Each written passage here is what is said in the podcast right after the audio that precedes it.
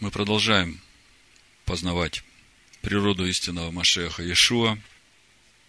Мы продолжаем познавать славу Всевышнего в лице Машеха Иешуа. И у нас сегодня начинается разбор пятой книги Моисея, которая называется «Дворим. Слова». И недельная глава также называется «Дворим». Эту недельную главу всегда читают в преддверии поста пятого месяца. И, как мы все знаем, этот пост связан с той большой трагедией, которая произошла в пустыне, когда сыны Израиля, послушав рассказы разведчиков, отказались входить в обетованную землю, испугались. И мы много раз уже обсуждали эту тему, где корень почему такое могло произойти. И вот э, именно этот шаббат, когда читается глава Дворим накануне поста пятого месяца, мудрецы Торы называют шаббатом великой радости. Откуда эта радость?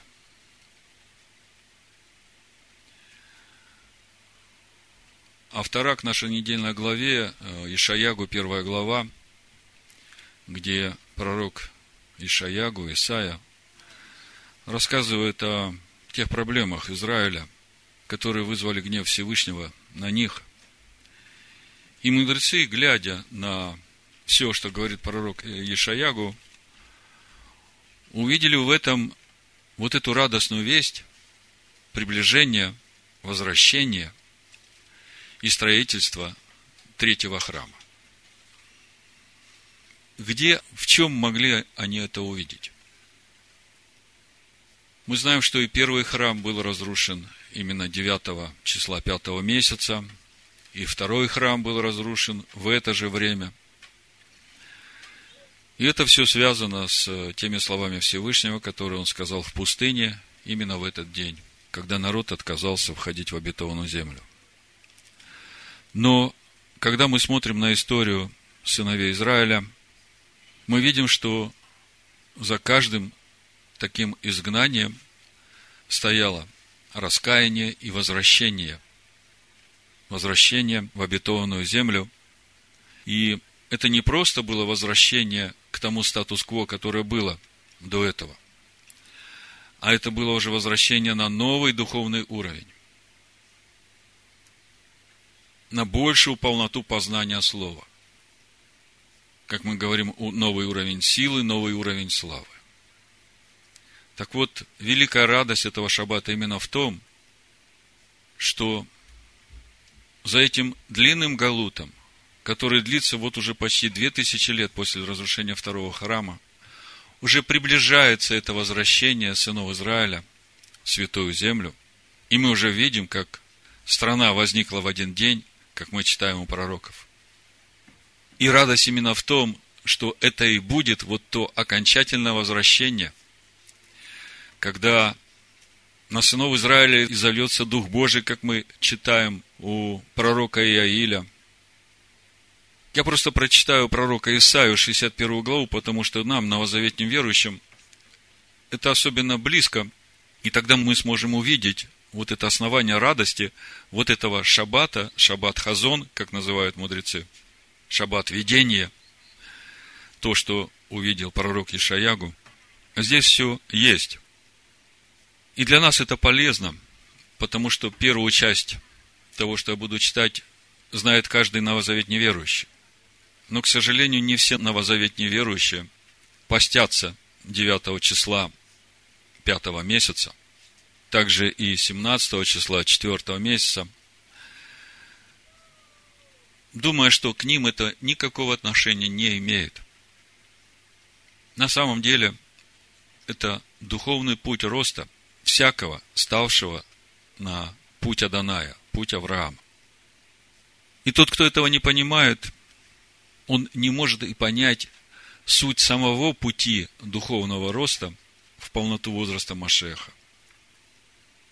Вот того пути, о котором в послании римлянам мы читаем что язычники получили праведность по вере.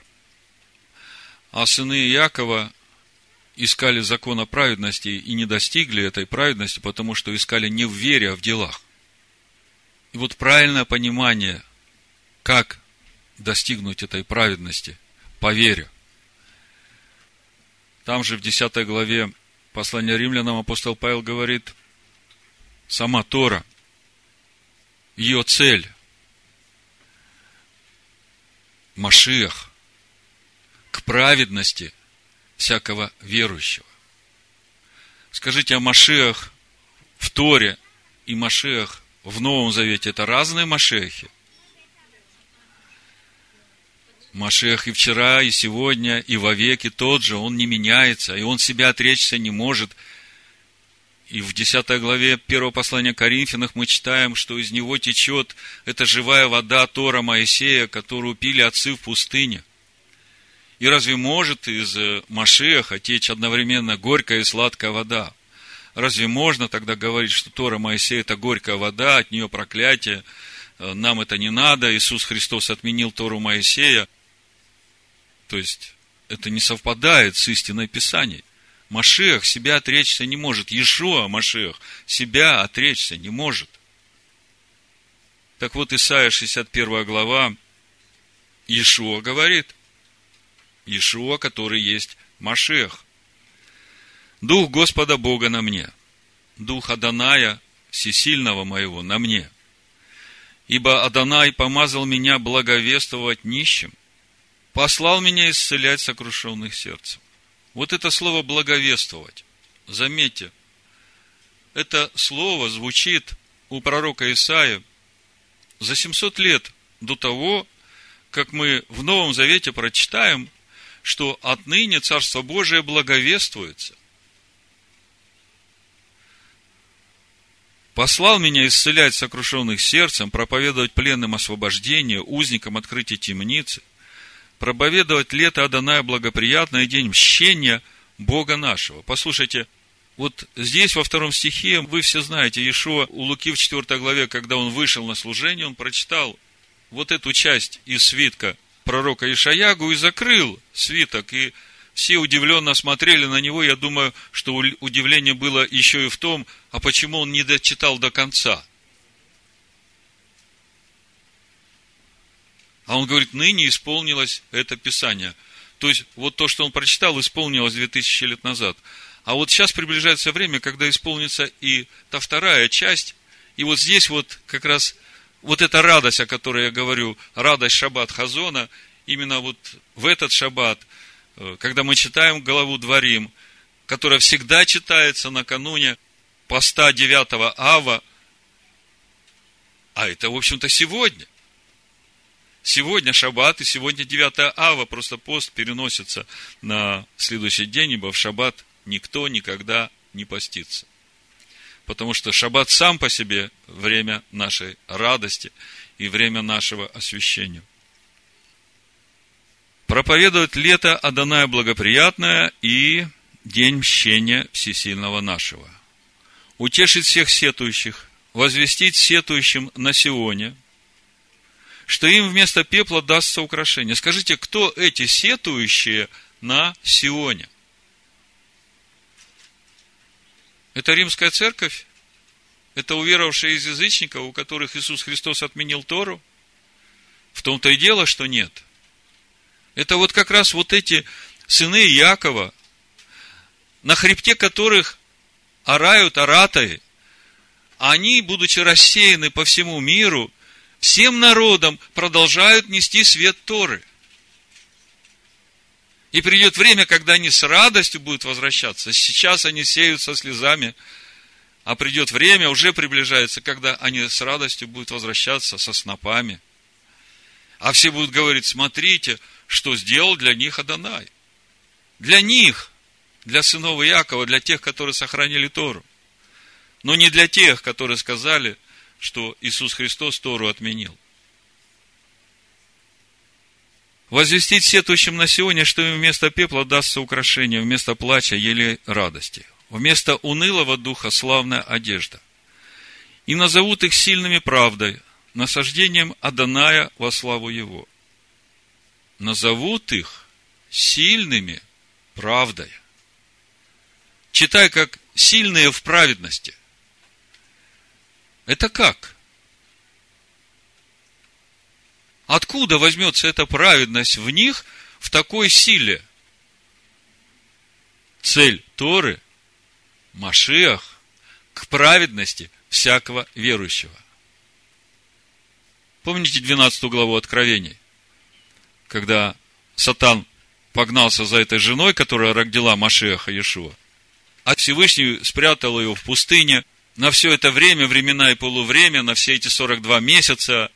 И тогда этот э, древний змей, значит, возмутился и пошел э, воевать с прочими от семени ее, которые что?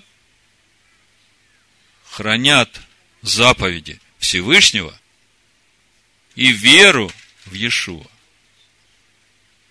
Вот она откуда праведность. От верности заповедям Всевышнего. Назовут их сильными правдою, насаждением Аданая во славу его. Слушайте, мы все хотели бы быть насаждением Аданая во славу его. И Всевышний для того и прислал сюда своего сына, чтобы нам, познавая его, через веру в жертву его, получив духа от него, от Всевышнего через сына, чтобы нам, познавая славу Всевышнего в лице Амашеха Иешуа, облечься в эту славу. И застроят пустыни вековые, восстановят древние развалины, возобновят города разоренные, оставшиеся в запустении с давних родов. И придут иноземцы и будут пасти стада ваши. И сыновья чужестранцев будут вашими земледельцами и вашими виноградарями. А вы то есть те, которые сетуют на сегодня, те, на хребте которых орают оратые, те, которые с плачем сейчас сеют эти семена. А вы будете называться священниками Аданая, служителями Всевышнего нашего будут именовать вас. Вы будете пользоваться достоянием народов и славиться славою их. За посрамление – вам будет вдвое. За поношение они будут радоваться своей доле, потому что в земле своей вдвое получат. Веселье вечное будет у них. Вот основание этой радости в сегодняшнем дне. Шаббат Хазон, Шаббат Видения. Это время уже приближается. А мы продолжаем разбирать пятую книгу Маше, которая называется «Дворем». В русском переводе она названа как «Второ законие».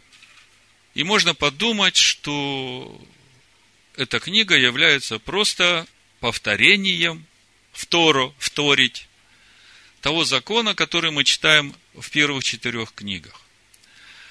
Но это не так. Опять же, когда мы слышим Второ законие, слово закон. Что мы слышим? Вот мы, которые выходим из Вавилонской блудницы, которых научили, что закон это мертвое, это камень, это то, в чем нет жизни, это сухие правила. На самом деле, даже в Новом Завете Стефан в книге Деяний говорит, что вы приняли живые слова – вот давайте прочитаем. Седьмая глава, 37 стих. И дальше.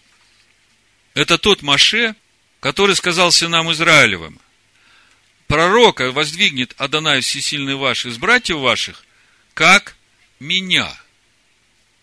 Слушайте, здесь уже можно целую проповедь рассказать о том, какой был пророк Маше, и кто этот пророк, которого воздвигнет Всевышний – такого же, как Маше. Апостол Петр тоже об этом говорит. Что значит пророка, как меня? Если мы посмотрим книгу чисел, 12 главу, помните там, когда Мирьям с Аароном возмутились? Типа того, что что ты, Моисей, тут берешь на себя? Мы тоже духа имеем. И тут уже тогда Всевышний возмутился, среди ночи их вызвал – поставил перед э, скиней и говорит, вы что вообще здесь возомнили? С пророком я говорю в видении, во сне там наставляю его словом. А Маше совсем не так. Я с ним говорю уста в уста. И он видит образ мой, образ Всевышнего все время. Вот давайте заглянем в 12 главу книги чисел. Мы недавно читали. Вам это должно быть близко, знакомо. Смотрите, 6 стих, 12 глава. Говоря о пророках вообще и о пророке, которого воздвигнет Всевышний, как Маша сказал, как меня. О ком же речь идет? С 5 стиха, 12 глава чисел. И сошел Адонай в облачном столбе и стал у входа скинии, и позвал Аарона и Мирьям, и вышли они оба.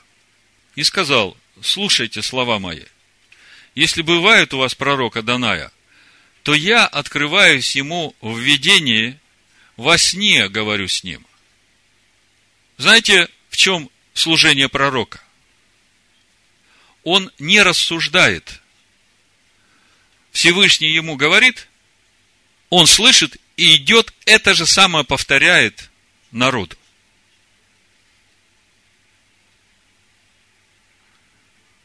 Но не так с рабом моим Маше. Он верен во всем дому моем. И мы сразу вспоминаем послание евреям третью главу. Те же самые слова. Автор послания евреям говорит, Маше верный свидетель во всем доме моем, ибо он засвидетельствовал и возвестил все, что надлежало возвестить, и мы уже говорили об этом, может быть, сегодня еще коснемся. Устами к устам говорю я с ним. Что значит устами к устам? В нашем физическом представлении внешнего человека, это значит, друг напротив друга мы стоим и устами к устам говорим – на самом деле Всевышний живет в Маше и изнутри говорит устами к устам. То есть Маше открывает рот, а уста Всевышнего говорят слово. Но каким образом это происходит? Что является связующим элементом, который Всевышнего связывает с Маше, а Маше говорит, точно такого же пророка воздвигнет вам Всевышний его слушайте. Машиах связывает. Амен, вы правильно говорите. Машиах, сын Всевышнего. Вот в чем особенность Маше. И в чем отличие его от всех других пророков. Так вот, второ законие. Действительно ли закон – мы знаем, что не закон, а учение. Скажите, есть разница между тем, когда вы говорите, учение дал Всевышний и закон дал Всевышний? Огромная разница. Когда ты слышишь слово закон, ты понимаешь, что никакого выбора нет, влево-вправо будут сразу судить по закону. А когда ты читаешь учение, то ты понимаешь, что это живое, это для того, чтобы ты рос, учился и возрастал. Так вот, в книге э, Деяний, в седьмой главе, мы уже начали читать, Стефан говорит, это тот Маше, который сказал сынам Израилевым, пророка воздвигнет вам Адонай всесильный ваш из братьев ваших, как меня. И мы начинаем понимать, что речь идет о Иешуа, И он потому, как Маше, потому что тот Машиах, который был в Маше, этот же самый Машиах приходит в этот мир через рождение младенца Иешуа. И об этом мы читаем в послании евреям в 10 главе. В пятом стихе написано, «Посему Машиах, входя в мир, Машиах входит в мир, Сын Всевышнего». Помните, пророк Исаия говорит, младенец родился нам, а сын дан нам. Как это? Младенец родился, а сын дан. А где взяли сына? Откуда он дан? Так вот он, Машиах, входя в мир через рождение этого младенца, говорит, жертву и приношение ты не восхотел, но тело уготовал мне. Сын, Машиах. Ешоу Петра спрашивает, а за кого почитают меня народ? За кого-то из великих пророков. Кто-то говорит Илья, кто-то говорит Иоанн Креститель воскрес. А вы за кого почитаете?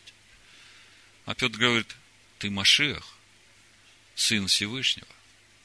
А Ишуа говорит, блажен ты, Петр. Почему блажен? Потому что ты это не своим умом придумал. Это то откровение, которое дал тебе Всевышний. И именно на этом откровении я буду строить общину свою, храм Всевышнего. И именно это откровение даст тебе вот эту возможность не споткнуться об этот краеугольный камень, который Всевышний кладет во главу своего храма. Помните, многие приткнутся об этот камень. И смотрите, одни притыкаются потому, что не верят, что Иешуа есть Машиах, что Иешуа взял на себя грехи сыновей Якова. Я говорю о еврейском народе. И через это они спотыкаются и падают об этот камень. А другие спотыкаются об этот же камень, говорят, да, Иешуа это Христос, но он отменил Тору Моисея, и тем же самым образом спотыкаются об этот же камень и разбиваются. Вот такой непростой камень. Как мы уже говорили, читать и понимать очень просто. Ишуа Амашех – это не имя и фамилия.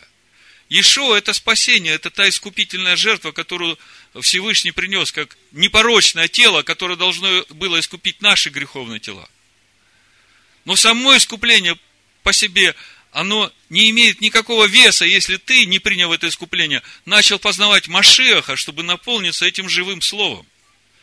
Чтобы через это прийти в образ и подобие Сына. Вот он, какой Иешуа Машех, краеугольный камень, об который многие спотыкаются. Одни с одной стороны спотыкаются, другие с другой стороны. Понимаете, этот камень не раскрывается, если ты не поверишь, что это Иешуа, который взял на себя твои грехи. Не открывается Писание через это, потому что духа не получишь. А не получишь духа, потому что ты не получил искупление и освящение, а дух не может жить в неосвященном. Грехи ваши разделяют меня с вами. Если не поверите, что это я, все умрете в грехах ваших.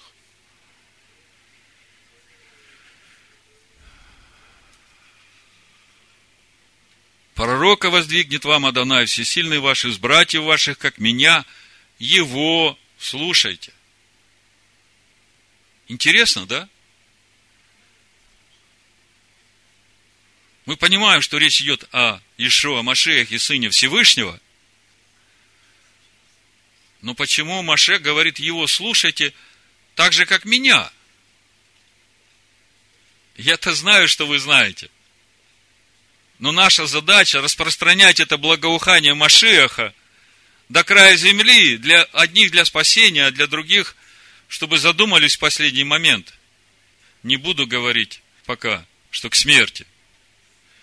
А может и надо, чтобы страх Божий пришел.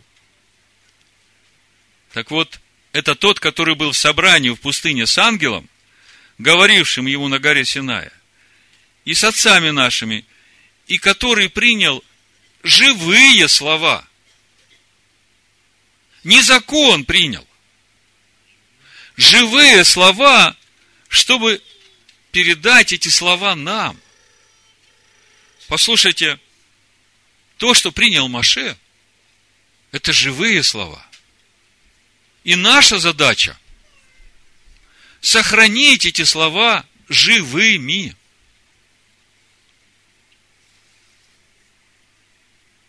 Вот как это сделать, и что это значит, и как это выглядит, или должно выглядеть в нас, сегодня мы об этом будем говорить.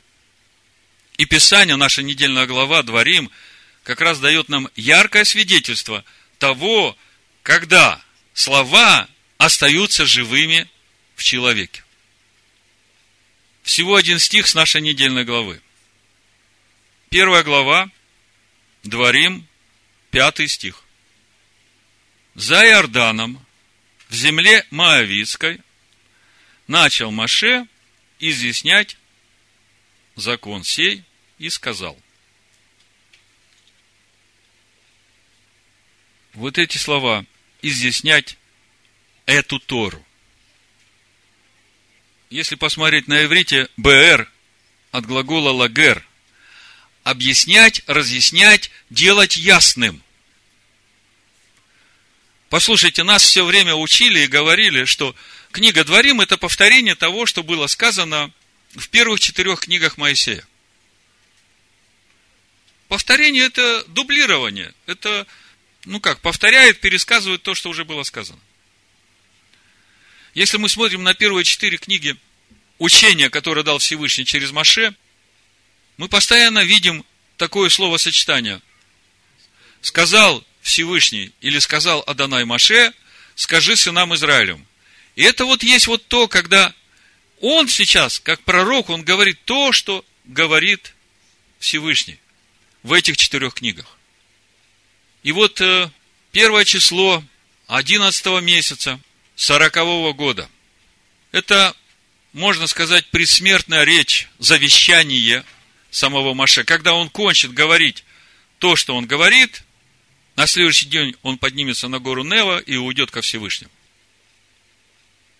Так вот, оказывается, то, что мы читаем в книге Дворим, это не повторение того, что было сказано в первых четырех книгах, а разъяснение, объяснение, делание ясным всего того, что было сказано Всевышним через Маше за все 40 лет.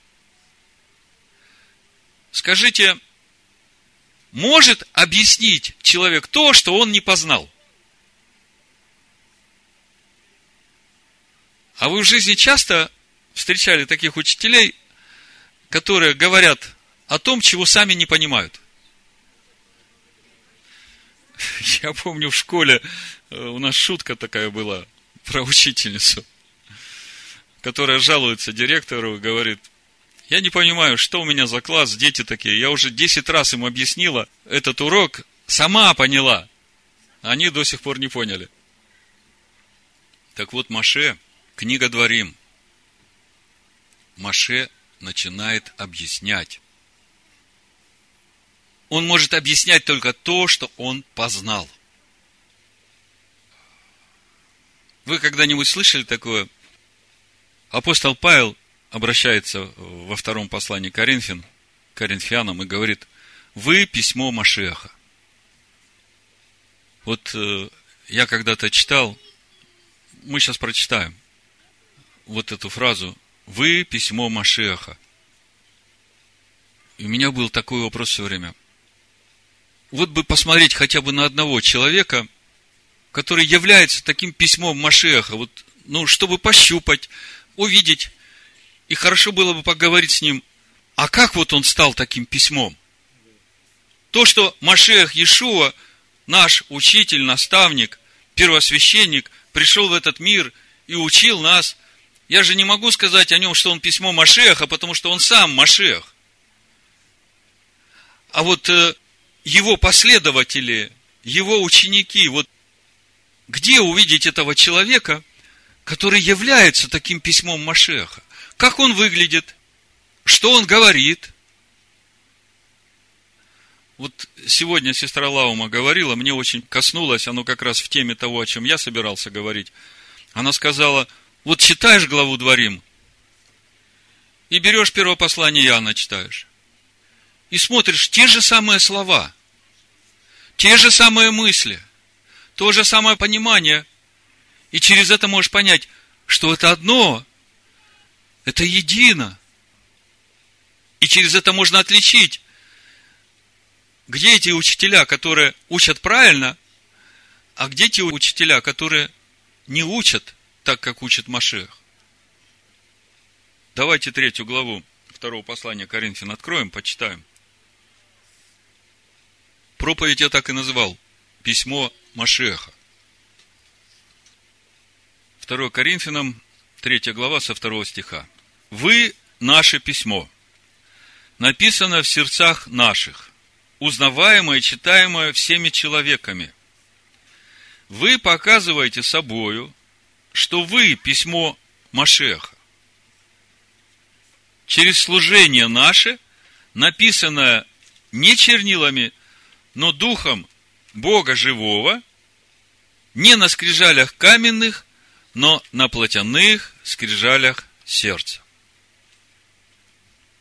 Как же написать вот это письмо Машеха на плотяных скрижалях сердца? Подумайте, Маше говорит, пророка, как меня, воздвигнет вам Всевышний его слушайте. И мы понимаем, что когда приходит Машех в этот мир, и мы видим, как он растет, он с младенчества уже проявляет такие способности, когда его привели в Иерусалимский храм, помните, все мудрецы вокруг него собрались и удивлялись его ответом. Евангелие Луки, помните? Вторая глава, 46 стих. Через три дня нашли его в храме, сидящего посреди учителей. Знаете, в Израиле не все подряд были учителями. Учителями Торы. Слушающего их и спрашивающего их. И все слушающие его дивились разуму и ответом его. Он не только спрашивал, он еще и отвечал. А вы знаете, вот мы читаем о том, что Павел был у ног Гамалиила и считался лучшим учеником. А вы знаете, как определялся лучший ученик у Гамалиила? Который не больше вопросов задавал, а который задавал такие вопросы, которые не раскрывались в теме, которую объяснял учитель, но касались сущностной проблемы этой темы. И заставляли самого учителя думать и углубляться еще больше в эту тему. Вот такие ученики были у Гамалиила, которые у ног его сидели. И апостол Павел среди них. Так вот, мы читаем про Иешуа, что он уже в детстве задавал такие вопросы учителям, что они удивлялись. Откуда у него такое познание? А Маше говорит, пророка как меня. А когда мы смотрим на Маше, мы сейчас говорим о том, а как вообще стать таким письмом Христовым? Глядя на самого Машеха, мы понимаем, что у нас другая ситуация. Ну вот, когда мы смотрим на Маше, вот тут вот точно отзывается. Смотрите, я не хочу сказать, что мы где-то можем претендовать на статус Маше. Я просто хочу сказать на тот путь, который прошел Маше – когда мы открываем книгу Исход, четвертую главу, помните, Маше там говорит, я человек косноязычный, и вообще я говорить не могу. Давайте прочитаем. Это Исход, четвертая глава, с десятого стиха. И сказал Маше Адонаю, ну там уже семь дней идет разговор, мы как-то говорили, этот разговор как раз начался в Песах, в начало Песах, и закончился в конце Песаха. Семь дней Всевышний выговаривает Маше пойти вывести народ. А Маше все время сопротивляется, а в конце еще говорит, пошли лучше того, кого ты всегда посылаешь. Потому что Маше знает, что Машех по-любому придет. Так вот, смотрите, 10 стих про Маше. Это как бы стартовая позиция. Вот э, мы сейчас говорим о Маше в нашей недельной главе Дворим – который начинает объяснять, и мы говорим о том, что человек не может объяснять того, чего не познал. Так вот, смотрите, с чего все начиналось. Десятый стих, четвертая глава Исход.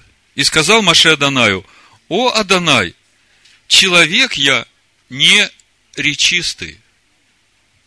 То есть, э, я вообще молчун по природе. И таков был вчера и третьего дня. И когда ты начал говорить с рабом твоим, я тоже был человек неречистый, и я тяжело говорю, и я косноязычен.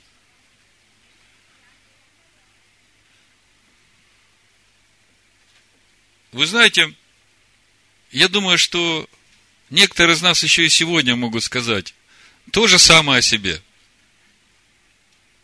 И это нормально. Я косноязычный, я неречистый. Мне нечего сказать. Я не могу ничего объяснить, потому что я сам еще ничего не познал. Адонай сказал, кто дал уста человеку? Кто делает немым или глухим, или зрячим, или слепым? Не я ли, Адонай? Итак, пойди, я буду при устах твоих и научу тебя. Вот он где процесс. Научу тебя, что тебе говорить. И вот книга Дворим, наученный Маше спустя 40 лет странствования по пустыне – начинает объяснять эту Тору. И вы знаете, когда мы смотрим на то, как объясняет Маше, вообще книга Дворим читается, ну, как, как мед пьешь. Она такая гладкая, она такая сладкая, она так входит, как чистая вода в тебя, она так, сердце радуется. Вот почему так? Потому что это слово, которое вошло в Маше, Маше его осмыслил, Маше его познал, Маше им наполнился, и теперь он начинает Тору объяснять, как он ее видит. И при этом мудрецы раньше говорили, как вообще поступить, пятую книгу Моисея отнести к пророкам, потому что это же Маше говорит. Или все-таки зачислить ее как пятую книгу Торы.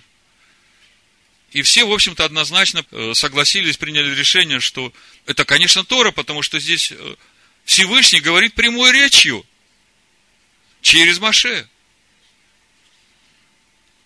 Так вот, когда мы смотрим на то, как Маше объясняет Тору в книге Дворим, мы видим, что некоторые, даже в нашей недельной главе, эпизоды Торы рассказаны по-другому.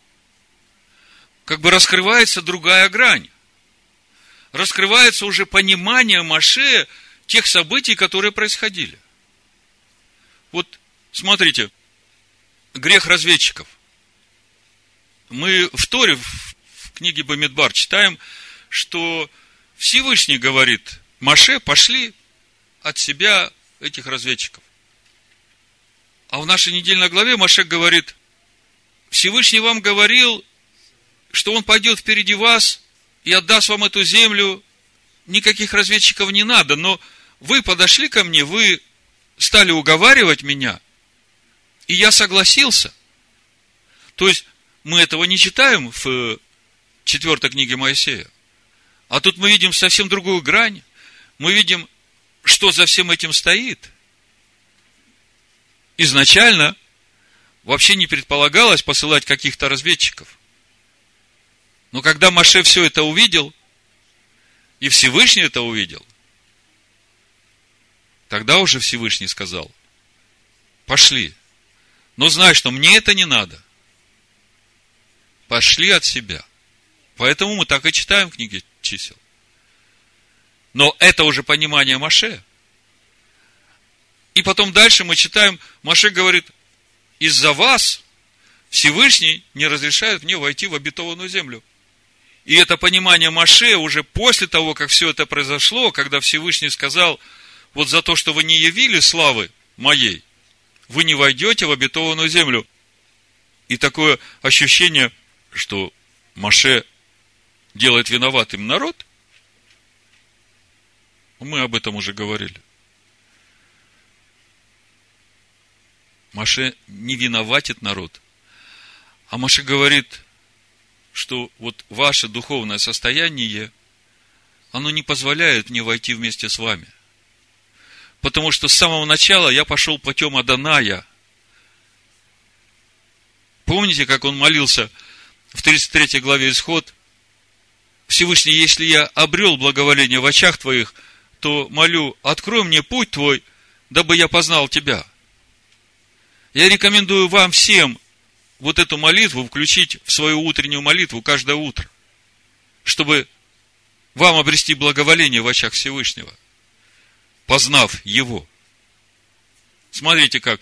Всевышний начинает открывать свой путь тому, кто уже обрел благоволение в его очах. И когда человек идет этим путем и познает Всевышнего, через это он в конце обретает благоволение Всевышнего.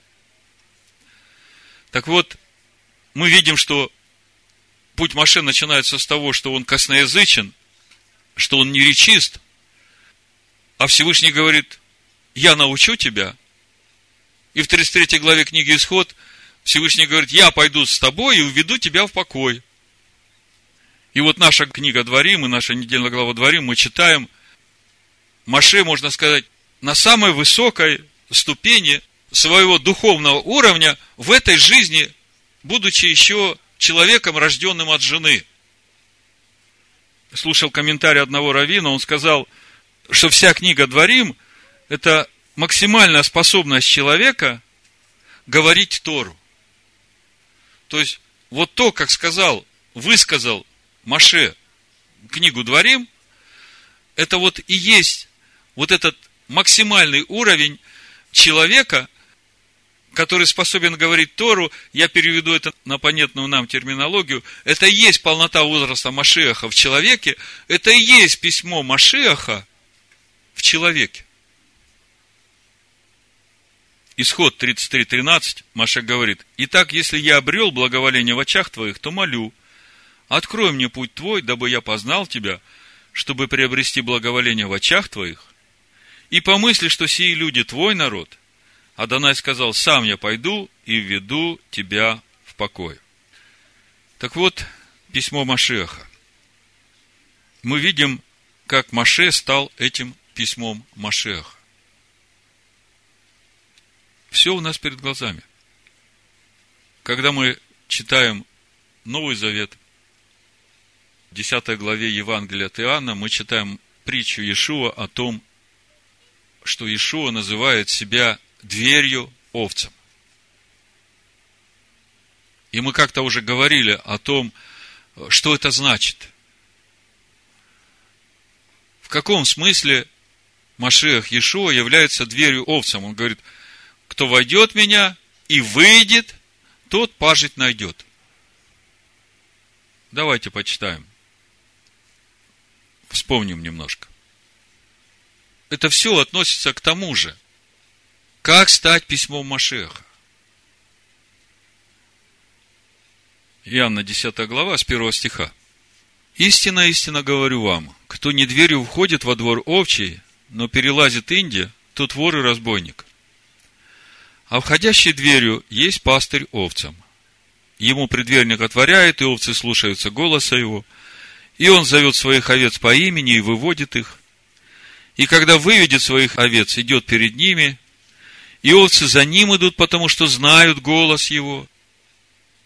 Послушайте, его овцы знают его голос. И когда приходит другой, который тоже выглядит как агнец, но говорит как дракон, его овцы точно могут отличить, что это не истинный Машех Иешуа. А дракон как говорит? Он говорит, что вот эта Тора Моисея, вот эти все заповеди, вот эти все праздники, вот этот кашрут, вот эта суббота, это все Иисус Христос отменил. У нас теперь благодать. Понимаете, вот это понятие благодати, оно приравнивается в понятие истинного верующего к беззаконию. А истинная благодать – это и есть стать письмом Машеха.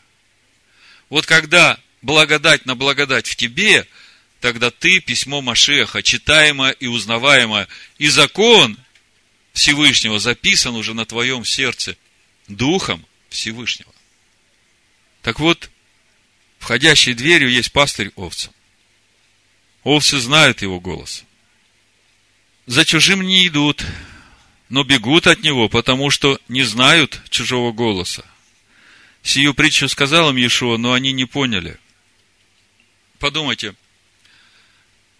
Маша говорит, кому Маша говорит? Сынам Израиля. Пророка, как меня, воздвигнет вам Всевышний. Его слушайте. Слушайте, может этот пророк, которого воздвигнет Всевышний, говорит что-то другое, чем то, что говорил Всевышний через Маше. Не может. А почему Маше так говорит? Что вот придет время, когда Всевышний воздвигнет вам такого же, как я. Вы не задумывались над этим? Это напрямую связано с тем, что Всевышний не позволяет Маше сейчас входить в обетованную землю.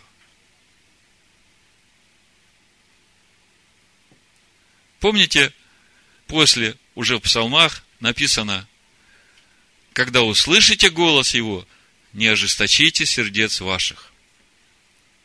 И это уже сказано после всего. Это все с этим связано.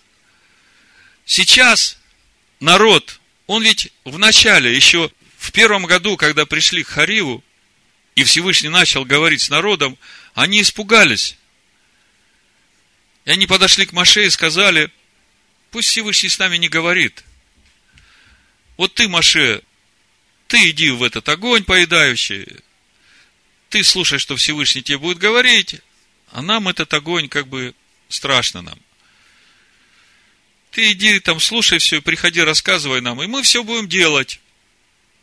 Всевышний говорит, хорошо, Маше, ну, поднимайся, будем строить скинию по образу. Я тебе покажу все. И вот этот народ, он пошел этим путем, когда надо просто делать то, что сказал Всевышний через Маше. И они так тщательно старались это делать, что в своей тщательности, ища этого закона праведности, не смогли его достигнуть, потому что это все в уме. Вот я вначале вам говорил, язычники, значит, по вере достигли праведности, а сыновья Якова искали праведность, но не достигли закона праведности. Потому что искали не в вере, а в делах. И у меня вопрос, а в чем разница? Вот этой праведности по вере и праведности в делах закона. Как достигнуть этой праведности по вере? Это то, о чем говорит римская церковь, что поверь, что Иисус умер за твои грехи, и тебе больше ничего не надо делать, ты уже праведен, ты уже все упакован, у тебя уже там э, участок отрезан э, в небесном Иерусалиме, там с домом золотым, э, с садиком, с ручьем живой воды, птицы поют, все благодать. Или же о чем-то другом. Послушайте, праведность по вере и праведность по закону, как э, пишет апостол Павел в Римлянах. Наверное, давайте прочитаем, не все э, могут это все в голове удержать. Давайте прочитаем. Смотрите, в Римлянах 9 главе апостол Павел говорит, 30 стих, «Что же скажем? Язычники, не искавшие праведности, получили праведность, праведность от веры».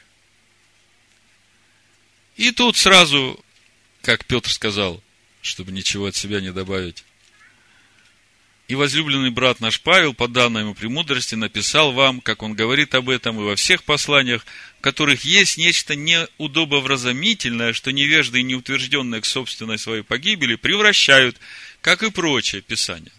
Так вот, вот эти вот невежды, которые Тору не читали, которые не познали Тору, которые не могут объяснить ее, потому что если бы могли объяснить Тору, то тогда бы им стало понятно, что и в Новом Завете Иешуа учит, и апостолы учат. Так вот, язычники, получили праведность, праведность от веры. А Израиль, искавший закона праведности, не достиг закона праведности. Почему? Потому что искали не в вере, а в делах закона, ибо приткнулись о камень преткновения.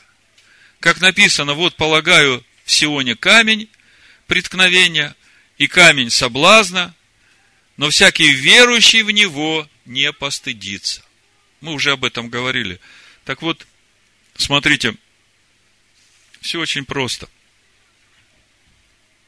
По вере, это значит верой своей, как мы читаем в 4 главе послания евреям, мы сейчас туда придем, растворить своей верой вот это учение, которое дал Всевышний через Моше, которое не послушали те, которые погибли в пустыне, которые противились ему. Автор послания евреям говорит, и нам возвещено это же учение. И интересно, что автор послания евреям называет это радостной вестью о покое. Хочется все сразу вместе сказать. Так вот, для того, чтобы стать письмом Машеха, узнаваемым и читаемым, нужно вот эту радостную весть о покое растворить в своем сердце.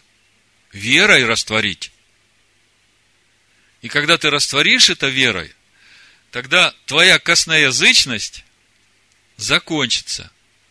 Тогда ты будешь говорить из сердца Духом Всевышнего то, что Дух будет говорить через тебя.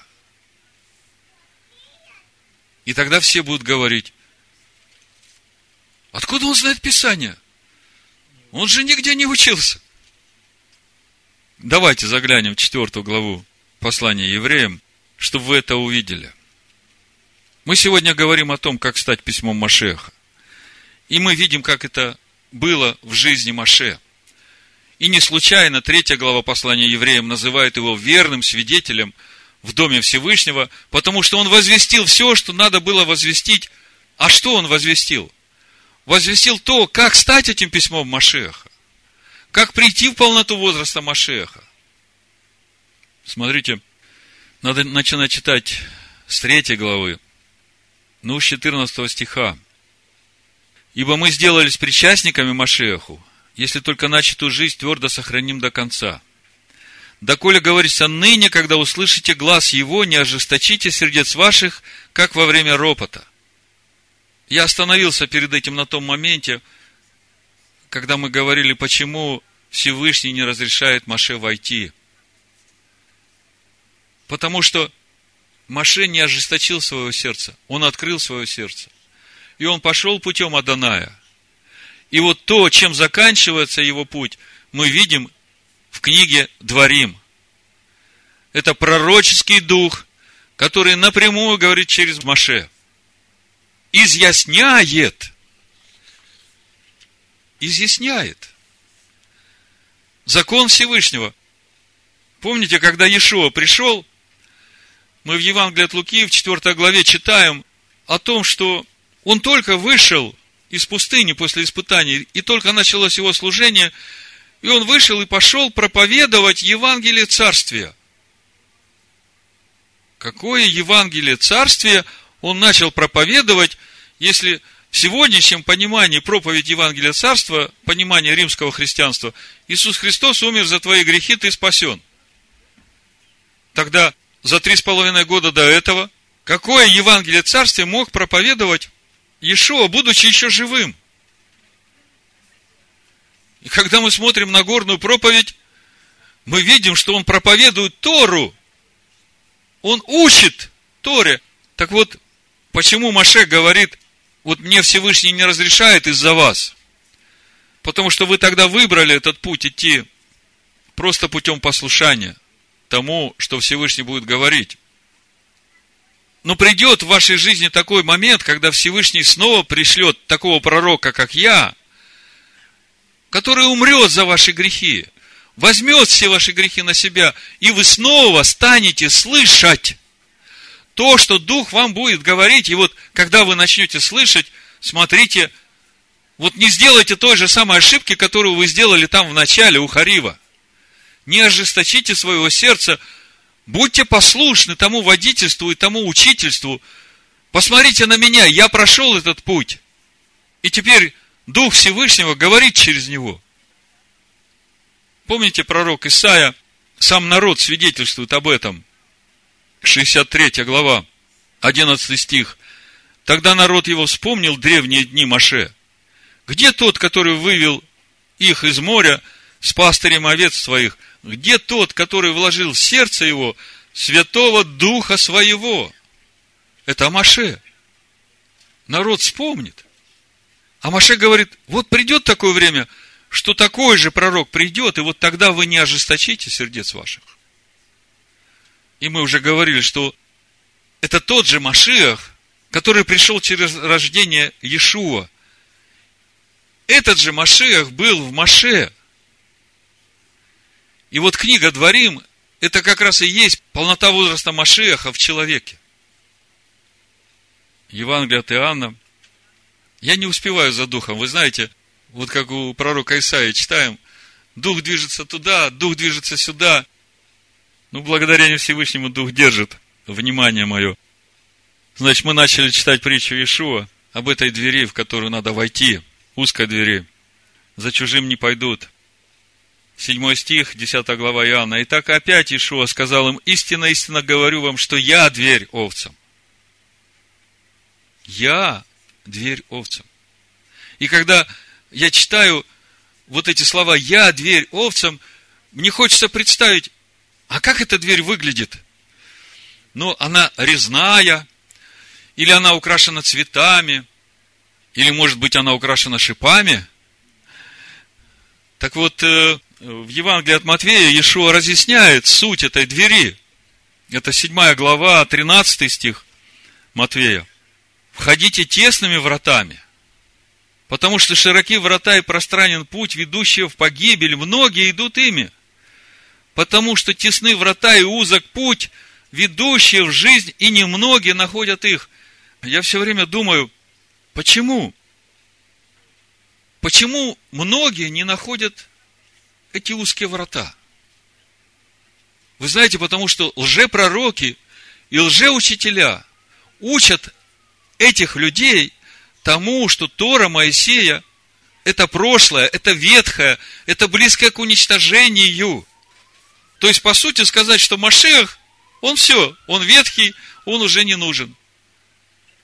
А на самом деле, если читать 10 главу 1 послания Коринфян, этим они искушают Машеха.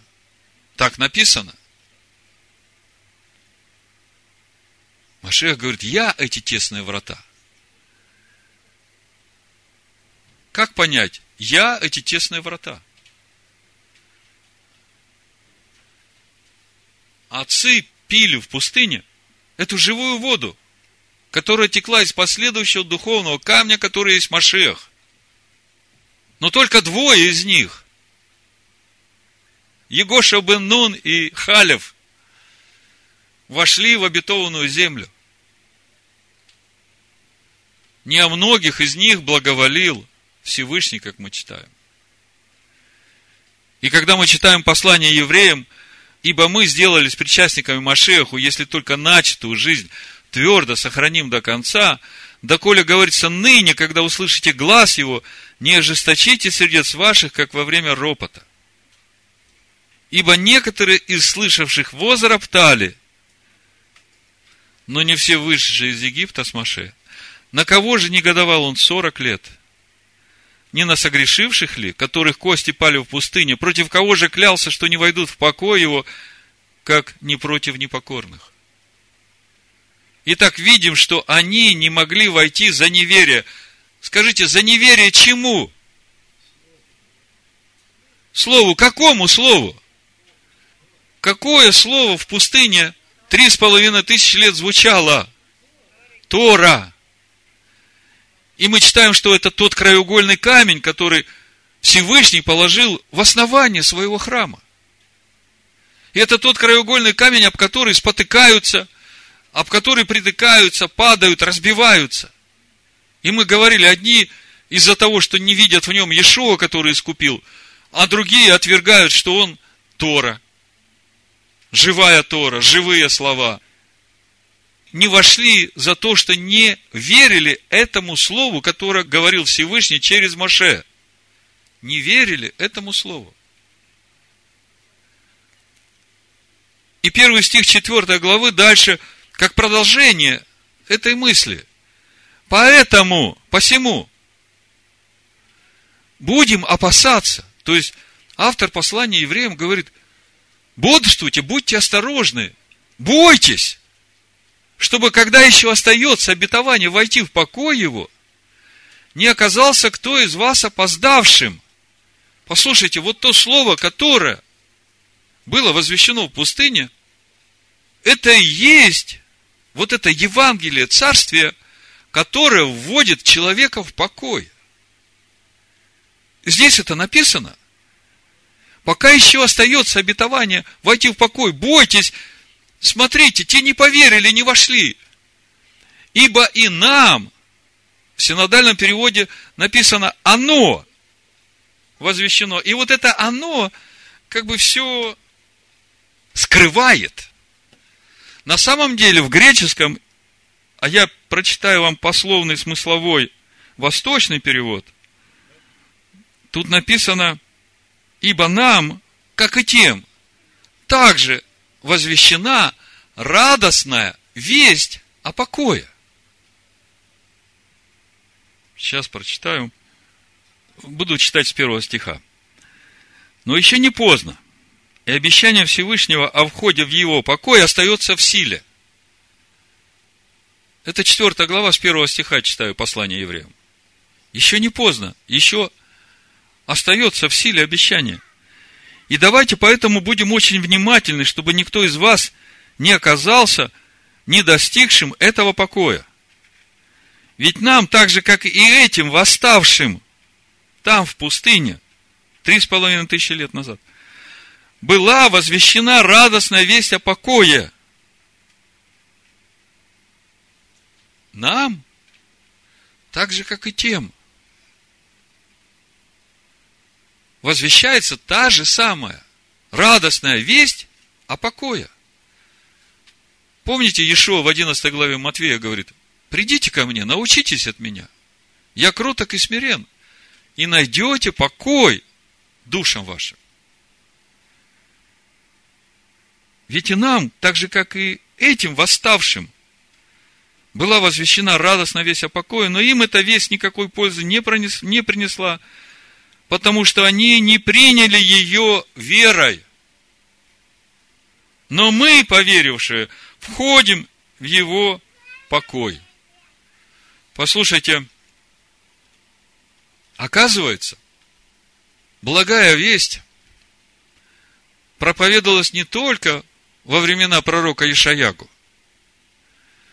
Оказывается, эта благая весть проповедуется уже с того времени, когда Всевышний выводит свой народ из Египта. Но на самом деле эта благая весть проповедовалась и Авраамом, своим сыновьям, потому что Всевышний сказал, Авраам это тот, который научит своих сыновей ходить путем Аданая – а путь Аданая – это закон Всевышнего. И это есть радостная весть о покое. Так что благовествование радостной вести о покое этому понятию столько же лет, сколько и этому миру. Вот эта радостная весть возвещается поныне. И все для того, чтобы мы стали этим письмом Машеха читаемым и узнаваемым. Так в чем же проблема? Почему не все становятся этим письмом? В послании римлянам в 10 главе апостол Павел в 14 стихе и дальше говорит, но как призывать того, в кого не уверовали? Как веровать в того, о ком не слыхали? Как слышать без проповедующего? И как проповедовать, если не будут посланы? Как написано, прекрасны ноги благовествующих мир, благовествующих благое. Послушайте, благовествовать может только тот, который познал это благовестие. Если ему не открылось это благовестие, то он может десять раз объяснять кому-то что-то. Но хорошо, что если сам поймет. В одиннадцатый раз и его ученики поймут. Как прекрасны ноги благовествующих мир, благовествующих благое. Но не все послушались благовествования. Ибо Ешаягу говорит, о Адонай, кто поверил слышанному от нас? Послушайте, главное препятствие в достижении человека полноты возраста Машеха, тому, чтобы стать письмом Машеха, отсутствие веры. Отсутствие веры благовествованию. Отсутствие веры в Тору Моисея, которую надо растворить. И вот это главное препятствие. Главное препятствие тех, которые все время учатся и ничему научиться не могут. Ну, в заключение, еще маленький отрывок из Евангелия от Луки, 16 главы. В общем-то, я два места из Луки прочитаю, 16 главы. Сначала, первоначально, я хотел проповедь назвать вот именно этими словами из 16 главы, 16 и 17 стих, где написано «Законы пророки до Иоанна. Сего времени Царство Божие благовествуется, и всякий усилием входит в него». Так вот, сего времени Царствие Божие благовествуется. Сначала я хотел именно так назвать проповедь. Но когда я стал углубляться в тему, как бы я увидел это шире, и поэтому проповедь я назвал письмо Машеха. Мы все время читали это место Писания и думали, да, законы пророки, все, это отодвигается, а теперь вот э, благовествуется, Иисус Христос нам благодать принес. Послушайте, этот стих, вот все, что я вам говорил о Маше, и о том пророке, которого воздвигнет Всевышний, когда придет время, это об этом. Законы и пророки до Иоанна. Потому что сейчас, после Иоанна, пришло то время, когда снова можно убрать это ожесточение сердца через веру в Иешуа. И когда ты уберешь это препятствие и станешь на путь Аданая, Машиах в тебе начнет проповедовать Евангелие Царствия. Помните, в 10 главе Евангелия от Луки, в 16 стихе, Ишо говорит такие слова. Слушающий вас, меня слушает. Как это? Машех там, одесной отца. А как слушающий меня слушает Машеха? Каким образом? Да очень просто. Потому что теперь Машех живет во мне. И поэтому после Иоанна Царство Божие благовествуется, потому что снова пришла эта возможность начать слышать только не ожесточите сердец ваших, чтобы вам снова не оглохнуть. Понимаете, о чем речь? Ишуа здесь не говорит о том, что закон и пророки отменяются. Следующий 17 стих, он как бы подтверждает это. Скорее небо и земля придут, нежели одна черта из закона пропадет. То же самое в Нагорной проповеди Ишуа говорит – Послушайте, закон, мы говорим не закон, а учение. Это как бы промыслы вот этих э, отцов римской церкви, которые, кстати, это же и есть трагедия 9 ава для новозаветней церкви. Потому что именно отцы римской церкви лишили Торы, этой радостной вести о покое у веровавших из язычников. Они сказали, да ничего не будет у нас общего с иудеями, с их Торой. У нас свой Иисус, у нас благодать. А Ишуа здесь говорит о том, что вот сейчас снова начинает благовествоваться. Это радостная весть о покое. И каждый, принявший верой искупительную жертву Иешуа, может услышать это благовествование и стать на этот путь водительства Духом Всевышнего, тот путь, который прошел Маше, тот путь, который прошли его ученики.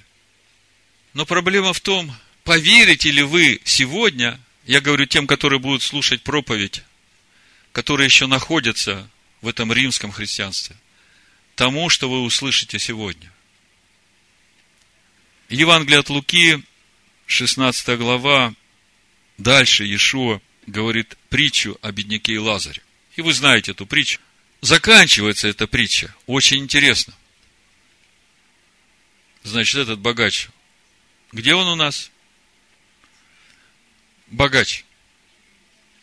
И в аде, будучи в муках, он поднял глаза свои и увидел вдали Авраама и Лазаря на лоне его. 23 стих. И возопив, сказал, Отче Аврааме, умилосердись надо мной, и пошли Лазаря, чтобы омочил конец перста своего в воде, и прохладил язык мой, ибо я мучаюсь пламени сем. Но Авраам сказал, Чада, вспомни, что ты получил уже добро твое в жизни твоей, а Лазарь злое – Ныне же он здесь утешается, а ты страдаешь. И сверх всего того, между нами и вами утверждена великая пропасть, так что хотящие перейти отсюда к вам не могут, так же и оттуда к нам не переходят. Вот 27 стих, то, что я хотел вам прочитать. Тогда сказал он, так прошу тебя, отче, пошли его в дом отца моего, ибо у меня пять братьев, Пусть он засвидетельствует им, чтобы и они не пришли в это место мучения. Послушайте, эту притчу Иешуа рассказывает. Это новозаветняя притча. И она обращена к новозаветним верующим. Послушайте, что говорит Иешуа. Авраам сказал ему, у них есть Маше и пророки. Пусть слушают их. Он же сказал, нет, отче Аврааме. Но если кто из мертвых придет к ним, покаются. Тогда Авраам сказал ему, если Маше и пророков не слушают, то если бы кто из мертвых воскрес, не поверят. В чем суть притчи? Машех Иешуа рассказывает – о том, какие усилия нужно приложить, чтобы обрести это царствие Божие, как мы читаем в 16 стихе. С сего времени Царство Божие благовествуется, и всякий усилием входит в него. Вот из всего, что я вам сказал, о каком усилии идет речь? Где это усилие надо приложить? Не все поверили слышанному. Усилие приложить в том, чтобы поверить вот этому благовестию. Если вам трудно читать от начала, начните с пятой книги Моисея, чтобы увидеть письмо Машиаха, читаемое и узнаваемое. Для одних на жизнь, для других на смерть. Растворите верой это письмо и будете жить вечно. Да благословит вас Всевышний на этом пути в имени Машеха Ишуа. Амен. Все знают, что сегодня вечером пост начинается, да? Начало поста 21.57. И завтра заканчивается 22.51. О чем поститься знаете? Вот вникните в сегодняшнюю проповедь, чтобы людям открылась эта радостная весть о покое, чтобы они увидели этот путь как стать письмом Машеха. И быстренько бежали из этой вавилонской блудницы, потому что грехи ее уже дошли до небес. Шаббат шалом, Мишпаха. Мишпаха. Мишпаха. Мишпаха. המשפחה. המשפחה. המשפחה. המשפחה.